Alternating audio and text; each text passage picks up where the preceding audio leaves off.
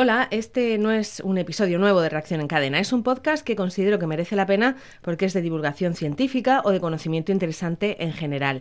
En este caso se trata de la sección de mitología y ciencia que nos ha acompañado durante dos temporadas en Murcia y compañía de la mano de Daniel Torregrosa. Hoy vamos a escuchar el último capítulo con la historia de Tritón y su influencia en la ciencia.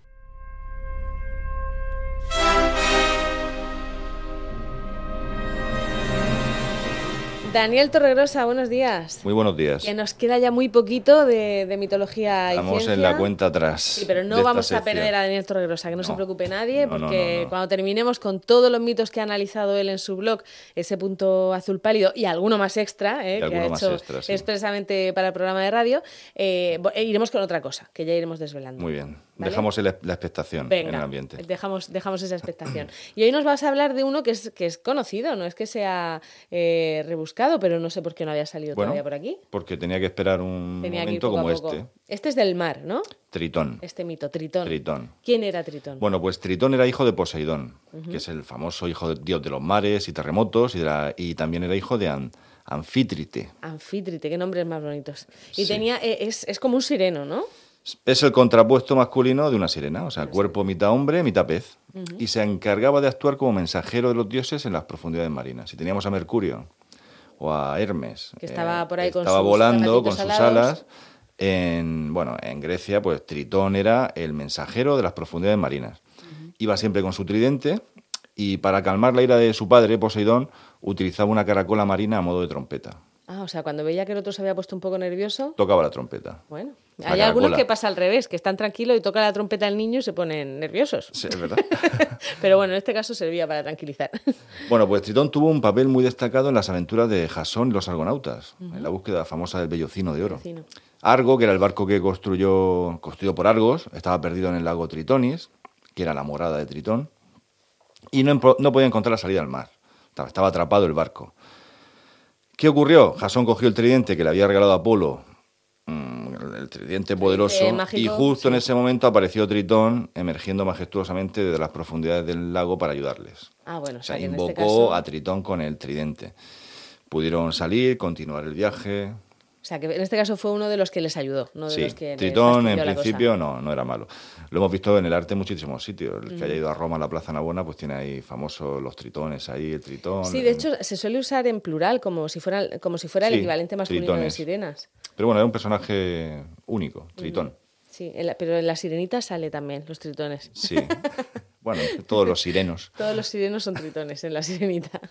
Bueno, ¿qué más se puede contar? Bueno, en la ciencia, ya pasamos a la ciencia. O sea, el equivalente a Poseidón, que el padre de Tritón, en la mitología romana era Neptuno. Y ya sabemos que los planetas han cogido los nombres de mitológicos romanos. Eh, no es de extrañar entonces que cuando el astrónomo aficionado y cervecero profesional William Lassell, o sea, era cervecero de profesión, y astrónomo aficionado.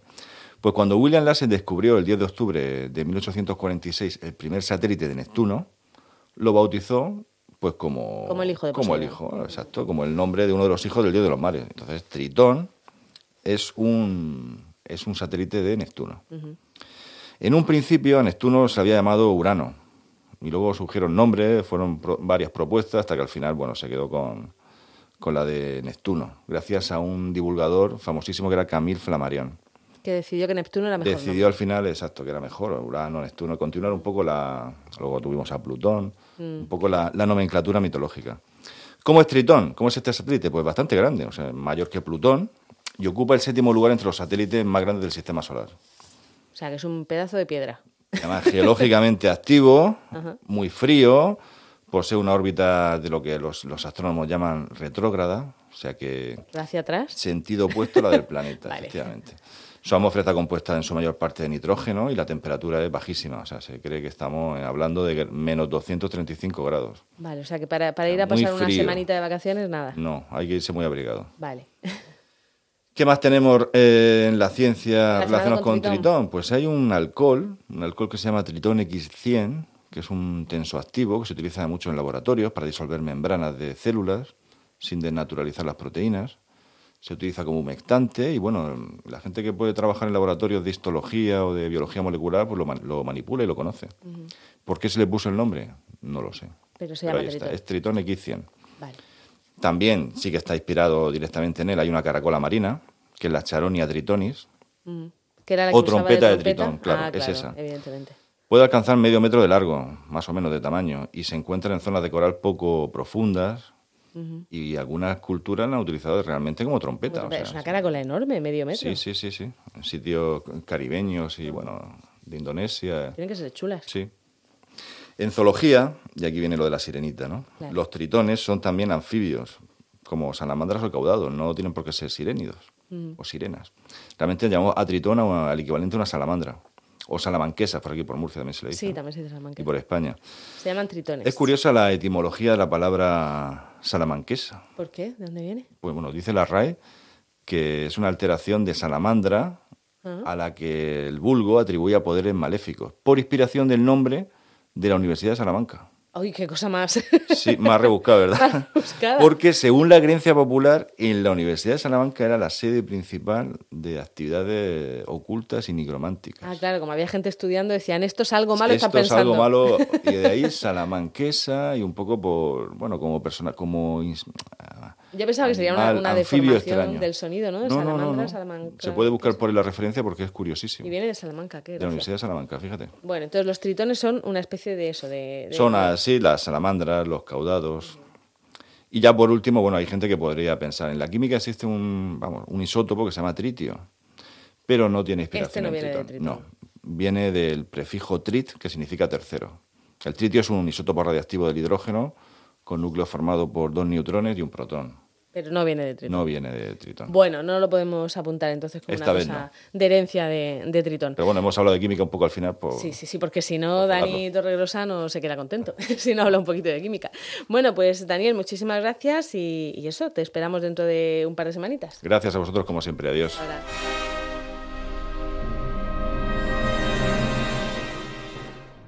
Daniel ha escrito un libro con los contenidos de su blog que ha ido contando también en este programa y lo presentó hace unos días. Se llama Del mito al laboratorio. Y vamos a escuchar también la entrevista que hicimos en el programa con motivo de la presentación de ese libro, una presentación que tuvo lugar en la biblioteca y que fue todo un éxito. Con Daniel Torregrosa hablamos habitualmente de mitos y, sin embargo, ahora vamos a hablar de una realidad, que es un libro que tenemos en las manos. Sí, el libro es del mito al laboratorio. Bueno, Daniel Torregrosa, buenos días. Buenos Buenos días. Es nuestro colaborador habitual de mitología y ciencia. Normalmente lo tengo yo para mí sola, ¿eh? ahí para ir indagando en la relación entre, entre los mitos y la ciencia. Pero hoy queríamos hacer una entrevista más, más especial porque viene con el libro debajo del brazo. Qué ilusión, ¿no, Dani? Bueno, tremenda llamada. Me encanta. ser- Esta es la primera entrevista del libro. Ah, mira. Y parte del libro se ha forjado en, esto, en estos estudios. O sea, durante dos años con la sección de mitología y ciencia ha sido una parte muy importante de, de esta criatura. Pues Miguel y yo no queríamos perdérnoslo, que normalmente es verdad que estáis Marta y tú solitos hablando de mitos, pero no queríamos perdérnoslo. Porque mm, del mito al laboratorio, tú además te dedicas mucho a la divulgación científica, eh, y ¿cómo has hecho ese trasvase? Además el- la portada está súper bonita, pues se ve el mito y se ve la probeta, en fin. eh, ¿Cómo has hecho ese, ese Bueno, trasvase? todo nació con el, con el blog que yo tengo hace ocho años y con la obsesión que he tenido siempre de unir la ciencia con, con las humanidades. En este caso, casi por casualidad, pensé, en, bueno, en muchas veces en los orígenes de, de cierto, en, en realidad empezó con la química, de elementos químicos, de dónde venía el nombre de Prometeo, por ejemplo. Sabíamos que era un personaje mitológico y se me ocurrió pues unir la mitología clásica, que al final he descubierto mitologías que yo no conocía, como la fenicia Claro. o como la hindú, con la nomenclatura o la inspiración que, tu, que ha tenido en la ciencia, no solamente en la química, en la astronomía, en la biología, en las matemáticas, en la geología. Y en capítulos cortos, de hecho el libro son 56 capítulos, pues bueno, hay un personaje mitológico y luego pues la, la parte de ciencia que ha inspirado. Es curioso. ¿Y, y no te parece que eso se ha perdido un poco? Y que, porque ahora es muy habitual o el nombre del descubridor o HIJKL 325, por ejemplo. Sí, porque a veces se agotan los personajes. Ah, vale. realmente Ya no hay tanto sí, te mito. agotan para planetas, pero sí que en la exploración espacial sí que se está utilizando mucho, en asteroides, sí que están intentando saltar a otras mitologías. Eso iba a decir La que, que- lo que hemos visto en el, en el programa a lo largo de estos dos años es que hay algunas mitologías como la nórdica o, o- o alguna, la hindú, por ejemplo. hawaiana, que Y la hawaiana, que también había alguna cosita, que, que tienen muchísimos mitos por, Sí. por explorar, ¿no? Sí, imagino, por ejemplo, si, está, si hay un observatorio en Hawái, pues tiran de esa mitología para un descubrimiento. Claro. Que lo hemos contado en el libro y aquí en la radio también. Claro. Oye, entonces, bueno, eh, es, es tu blog trasladado, bueno, y la- y las conversaciones en la radio, pero seguro que plasmarlo te ha costado. Bueno, ha costado muchísimo y sobre todo he aprendido mucho de las correcciones, porque lo han, han pasado por tres manos expertas que están ahí al final, que son, bueno, José Manuel López Nicolás, Carlos Briones, que además colabora con la NASA, trabaja en Madrid en el Centro de Astrobiología, y el director de la colección, que es José Ramón Alonso, que es neurocientífico, fue, fue, bueno, es catedrático y fue rector de la Universidad de Salamanca. Y con esas correcciones, con los comentarios, lo que he aprendido es muchísimo. O sea, no me ha costado realmente el libro, pero sí que, bueno, porque ya han sido muchos años, poco a poco. Claro, es una cosa que has hecho Preparación a también con la radio. Pero lo que sí que he aprendido un montón de, de que lo leyera otras personas y luego espero que los lectores pues aporten cualquier cosa. Este es el tercero. Eh, ¿A quién quieren más? De la colección, de la colección. De, de la colección es el quinto. ¿El quinto El ya? quinto. Anda. De la colección en el Arca de Darwin, en Cálamo, es el quinto libro de divulgación. Pero tu libro es el primero que escribes, ¿no? Es, en solitario sí. Ah, vale, sería el has colaborado tercero. con- con sería el otros. tercero acertado ahí. Mm. eh, o sea, a nivel coral, con otros autores. Sí, sí, haciendo algún capítulo o Haciendo algún cosa, ¿no? capítulo, hice uno que son grandes, eh, grandes enigmas de la ciencia. Se publicó en 2013 y luego uno de reseña de libros de hace un año. ¿Y es recomendable para ah, jóvenes desde qué edad? Pues yo diría de 14, 15 años. Pero incluso algún joven más despierto un poquito antes. Qué Sin bien. problemas, pues. ¿no? Porque es un, muy- son capítulos cortos, son personajes mitológicos. La mitología tiene sus cosas.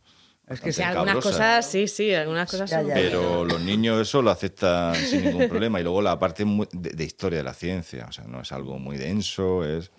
Son, em, son pinceladas para yo creo, para todos los públicos. Esa era mi idea. Sí. Yo no quería adornar la divulgación de Oropel y de mucho bombo. O sea, es un libro para regalar estas navidades, pero claramente. Pues bueno, eso, eso espero.